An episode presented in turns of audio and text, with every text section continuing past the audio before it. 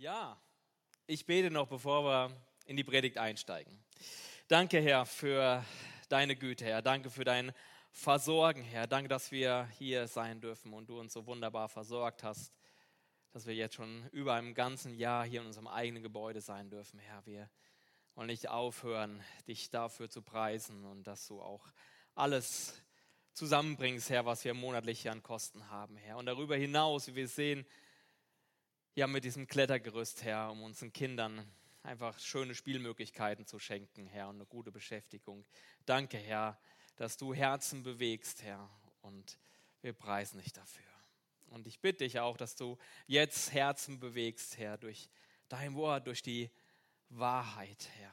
Öffne du die Herzen jedes Einzelnen, Herr, und dring du tief ein, Heiliger Geist, Herr. Du musst es tun, es ist dein Werk. Und darum bitten wir dich. Amen. Ja, vergangene Woche in der Predigt haben wir über Genügsamkeit gesprochen. Genügsamkeit als eine Voraussetzung, um die Fülle, die Gott unserem Leben schenken möchte, zu erleben. Erst wenn wir aufhören, in äußeren Dingen nach Befriedigung und Glück zu suchen, konzentrieren wir uns auf unseren Herrn, der sich als die Quelle des Lebens uns offenbart und allein unseren Durst nach Leben, nach Glück und Erfüllung stillen kann. Woher kommt dieser Durst nach Leben, den jeder Mensch verspürt und auf ganz unterschiedliche Art und Weise versucht zu stillen. Irgendwie hat mich diese Thematik, mit denen ich auch viel, ja, nach dem Gottesdienst mit vielen von euch gesprochen habe, nicht in Ruhe gelassen und ich will eigentlich auch erst dann ins Matthäusevangelium einsteigen, was nach Römer das nächste Buch sein wird, durch das wir durchgehen werden, wenn es wieder Spekulatius zu kaufen gibt. Denn es fängt ja mit der Weihnachtsgeschichte an. Gibt's? Okay. Dann ist es gesichert. Dann kommt ein bisschen Weihnachtsstimmung auf. Nein. Als ich Anfang der Woche Gott gefragt habe, was für die heutige Predigt dran ist, kam mir Psalm 42 in den Sinn. Und dieser Psalm, zumindest der Anfang, die ersten sechs Verse werden wir uns anschauen, der ist so eine Art Fortführung oder eine Vertiefung dessen, was wir uns letzte Woche angeschaut haben. Und wir werden zu Anfang die ersten drei Verse lesen und ich bin mir sicher, die meisten kennen diese Verse. Und es, die Psalmen fangen oft an mit einer Instruktion, weil es sind ja Lieder und hier heißt es, für den Dirigenten ein kunstvoll gestaltetes Lied von den Koraschitern. Wie der Hirsch nach frischem Wasser lechzt, so lechzt meine Seele nach dir, o oh Gott. Meine Seele dürstet nach Gott, ja, nach dem lebendigen Gott. Der Psalmist vergleicht sein Sehnen nach dem lebendigen Gott mit dem Verlangen eines Hirsches nach Wasser das Verlangen der Tiere nach Wasser zur Lebensunterhaltung veranschaulicht das Verlangen der Seele nach dem lebendigen Gott, der Quelle des geistlichen Lebens. Es gibt ein sehr schönes Lied über diese ersten Verse dieses Psalms. As a deer pants for water. Wie ein Hirsch lechzt nach frischem Wasser, so sehne ich mich, Herr, nach dir. Aus der Tiefe meines Herzens bete ich dich an, o Herr. Du allein bist mir Kraft und Schild. Von dir allein sei mein Geist erfüllt. Aus der Tiefe meines Herzens bete ich dich an, o Herr. Was bedeutet mir Gold und Silber? Herr, nur du kannst Erfüllung sein. Du allein bist der Freudengeber, wurdest mir zum hellen Schein. Du, o oh Herr, bist mein Freund und Bruder, du mein König und mein Gott. Dich begehre ich mehr als alles, so viel mehr als höchstes Gut. wie der Hirsch nach frischem Wasser lechzt, so lechzt meine Seele nach dir, o oh Gott. Ist das nicht der Grund, warum wir alle heute Morgen hier im Gottesdienst sind? Jede Seele dürstet nach dem lebendigen Gott. Und auch die Seelen, die fern von Gott sind. Sie wissen nicht, dass es Gott ist, den ihre Seelen wirklich begehren. Sie suchen Befriedigung in anderen Dingen, ohne jedoch ihren Durst tatsächlich je zu stillen. Aber woher kommt dieses Verlangen unserer Seele? Gott hat uns dazu erschaffen, um in Gemeinschaft mit ihm zu leben. Und so war es am Anfang im Paradies. Es gibt einen wunderschönen Vers, der diese Gemeinschaft beschreibt, in 1. Mose 3, Vers 8. Dort heißt es, und sie hörten die Stimme Gottes des Herrn, der im Garten wandelte bei der Kühle des Tages. Die Gegenwart des Herrn war im Garten Eden präsent. Sie war unter den Menschen.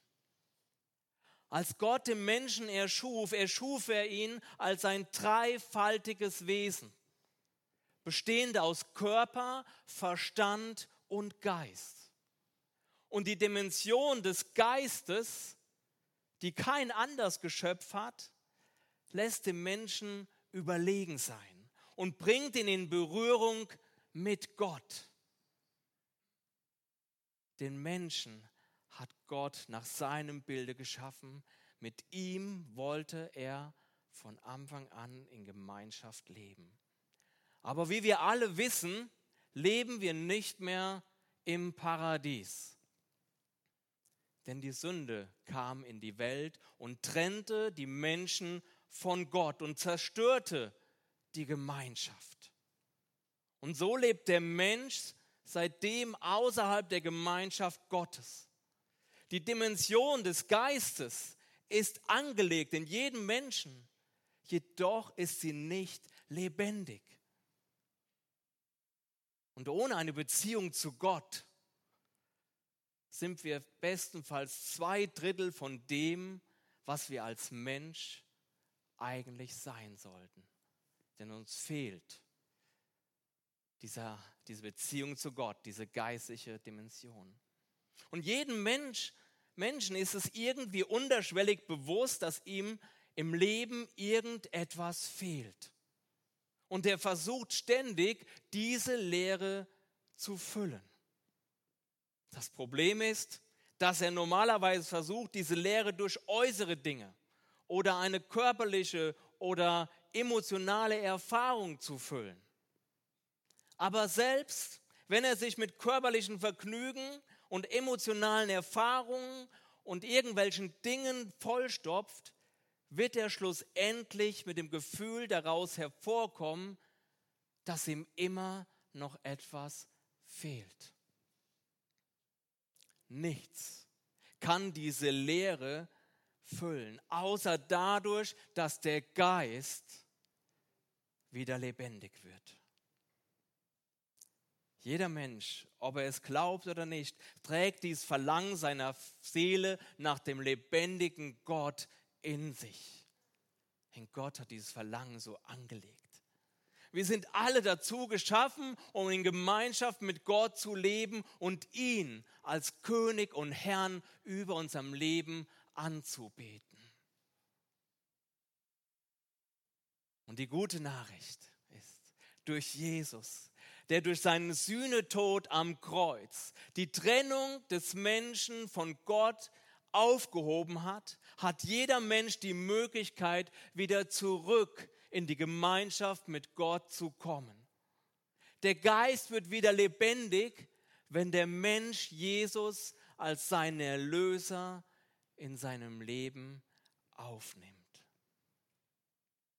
Spürst du dieses Verlangen deiner Seele? Alles, was du erlebst, gerade jetzt auch in diesem Augenblick, ist von deinem liebenden Vater im Himmel dazu entworfen worden, um dich zu ihm zurückzubringen.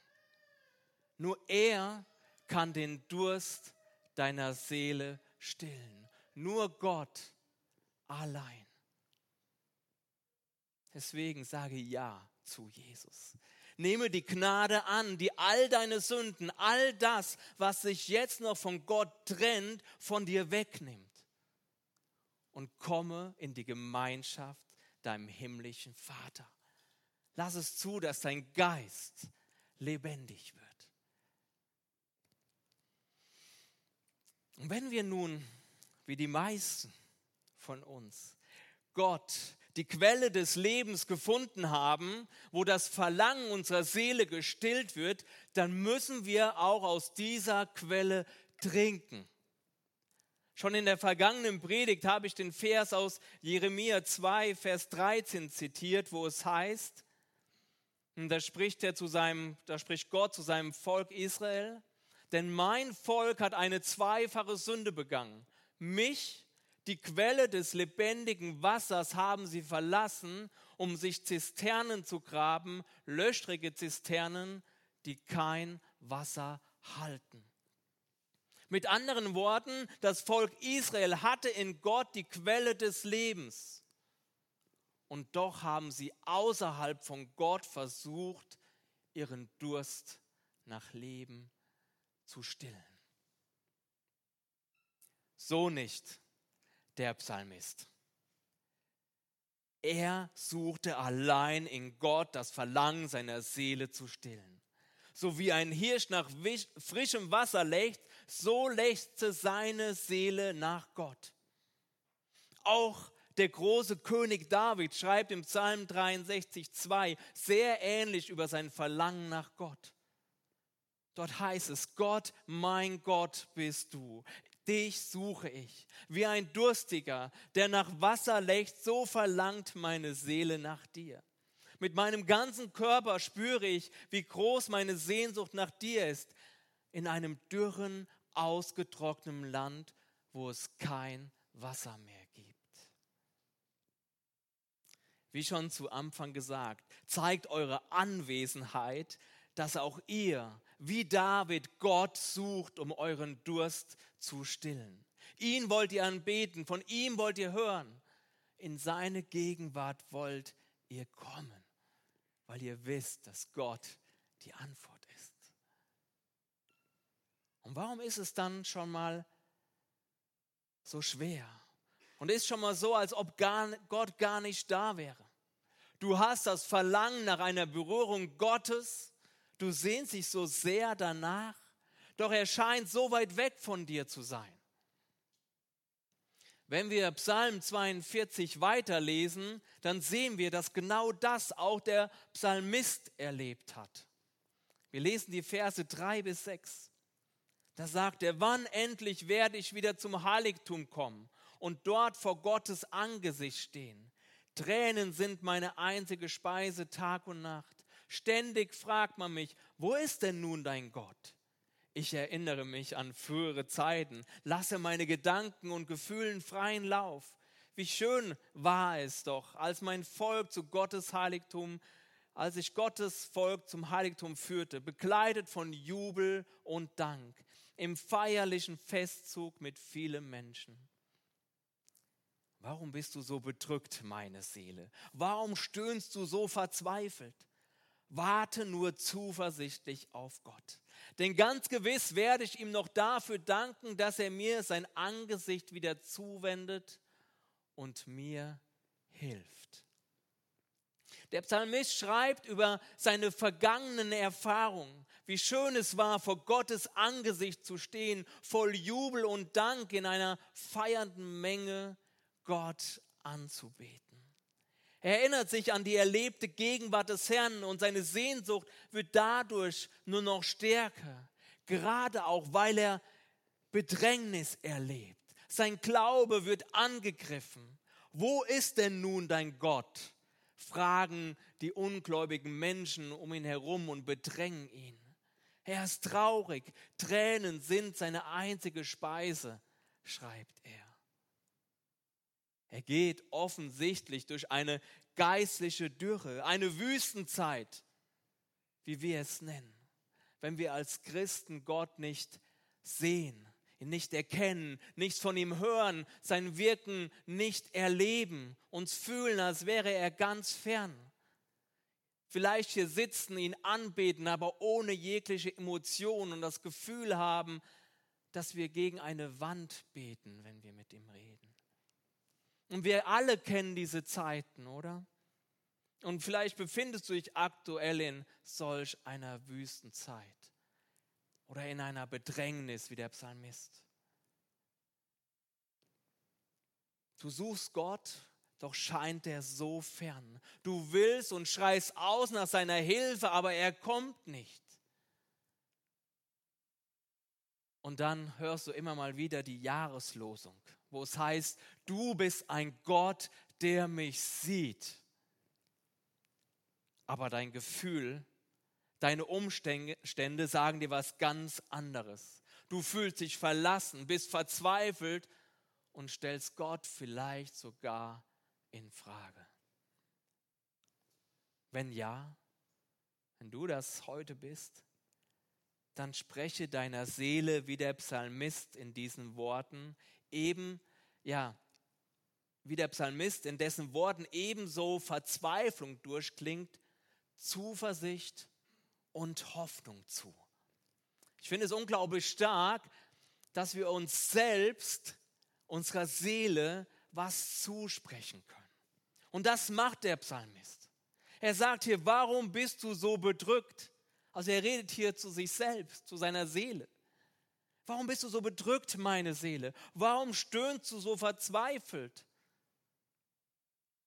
Warte nur zuversichtlich auf Gott. Denn ganz gewiss werde ich ihm noch dafür danken, dass er mir sein Angesicht wieder zuwendet und mir hilft. Er wusste, dass Gott treu sein wird und dass diese Zeit der Bedrängnis, der Bedrückung, der Wüste vorbeigehen wird und er dann danken wird. Wenn du das gerade erlebst, dann kann es sehr gut sein, dass Gott gerade an deinem Glauben und an deinem Vertrauen zu ihm arbeitet, daran baut. In Jakobus 1, in den Versen 2 bis 4 heißt es, haltet es für reine Freude, wenn ihr in mancher, wenn ihr in verschiedener Weise auf die Probe gestellt werdet. Also das, was der Psalmist gerade hier erlebt und beschreibt, sagt Jakobus, freut euch daran, wenn es so ist. Denn ihr wisst ja, dass ihr durch solche Bewährungsproben für euren Glauben Standhaftigkeit erlangt. Die Standhaftigkeit wiederum bringt das Werk zum Ziel. Ihr sollt zu einer Reife kommen, der es an nichts mehr fehlt und die keine Makel entstellt. Gott ist da. Ob wir das gerade fühlen oder nicht. Und er schenkt uns immer wieder seine Nähe. Natürlich, wir erleben seine Gegenwart, seine liebende Berührung, seine Segnung. A touch of heaven, wie es in dem Lied heißt. Eine Berührung des Himmels. Er schenkt uns immer wieder diese Momente oder vielleicht sogar längere Zeiten und das ist wertvoll, das ist gut, das brauchen wir. Ich brauche das und jeder von euch. Aber Gott will nicht, dass wir unseren Glauben ausschließlich auf guten Gefühlen und Erfahrungen aufbauen, sondern auf sein Wort. Auf sein Wort, auf seine Wahrheit. Gefühle und Erfahrungen kommen und gehen und können uns auch trügen. Aber Gottes Wort, die Wahrheit bleibt und wird sich immer wieder bestätigen, wenn wir daran festhalten. Und der Psalmist wusste das. Er hatte diese Zuversicht. Er hat sich selbst gesagt, eines Tages werde ich dir danken, weil du dich mir wieder zuwendest und ich erleben werde.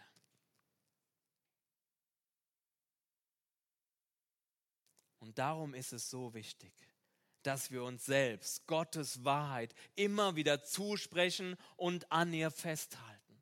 Deswegen ist es so wichtig, im Gottesdienst zu sein, um die Wahrheit immer und immer wieder zu hören. Wir müssen uns die Wahrheit zusprechen, unabhängig von dem, was die Gefühle uns vielleicht sagen. Gott lässt zu, dass unser Glaube getestet wird, damit wir uns bewähren können und so fest und reif im Glauben werden. Und unser Glaube wächst eben dann und wird stark, wenn wir an Gott festhalten. Ganz egal, wie es uns geht, ob wir ihn gerade spüren, ob wir im Bedrängnis sind, dass wir an ihm festhalten und auf ihn warten und dann zum Zeitpunkt X erleben, wie er uns hilft und sein Angesicht zuwendet. Warte nur zuversichtlich auf Gott. Denn ganz gewiss werde ich ihm noch dafür danken, dass er mir sein Angesicht wieder zuwendet und mir hilft. Gib Gott die Ehre, so wie der Psalmist, indem du in ihm ruhst, ihm völlig vertraust und geduldig auf ihn und seine Hilfe und Gegenwart wartest. Gott ist treu. Er kann gar nicht anders. Er wird uns nie verlassen noch versäumen. Und diese Zusage haben wir von ihm. Deswegen haben wir eine Wahrheit, an der wir uns festhalten können. Eine weitere wichtige Sache, die wir im Gebet des Psalmisten sehen, ist, dass er Gott um seiner selbst willen sucht und anbetet. Er sucht nicht die Gabe, sondern den Geber. Er kommt nicht mit einer Liste von Anliegen vor Gott, sondern er sucht sein Angesicht, Gottes Gegenwart, von der Rettung und Hilfe ausgeht. Wir dürfen und sollen Gott unsere Anliegen im Gebet bringen. Das hat alles seinen Platz, das ist gut und richtig. Aber wir brauchen die Zeiten, in unserem Leben, wo wir Gott um seiner selbst willen suchen und anbeten. Wo wir ihn verherrlichen in unserem Gebet, in unserem Leben. Wo wir ihn anbeten als unseren König, unseren Herrn und der Löser. Zeiten, wo wir auf ihn warten, vor ihm, unserem Herrn zur Ruhe kommen. Und das sind die Gebete, die unser Verlangen nach Gott ausdrücken. Wenn wir auf ihn warten, ihn nicht nur unsere Anliegen hinknallen und dann wieder weg sind, sondern wenn wir in seiner Gegenwart verharren, ihn suchen, uns nach ihm ausstrecken, ihm Zeit geben. Ich habe in meiner Konkordanz mal hineingeschaut und grob überschlagen. Mehr als 50 Mal heißt es in der Bibel, warte oder harre auf Gott. Wenn es nur zehnmal dort stehen würde, dann wäre schon ein klarer Hinweis darauf, wie wichtig diese geistliche Übung für uns ist, oder? 50 Mal heißt es, warte, harre auf Gott.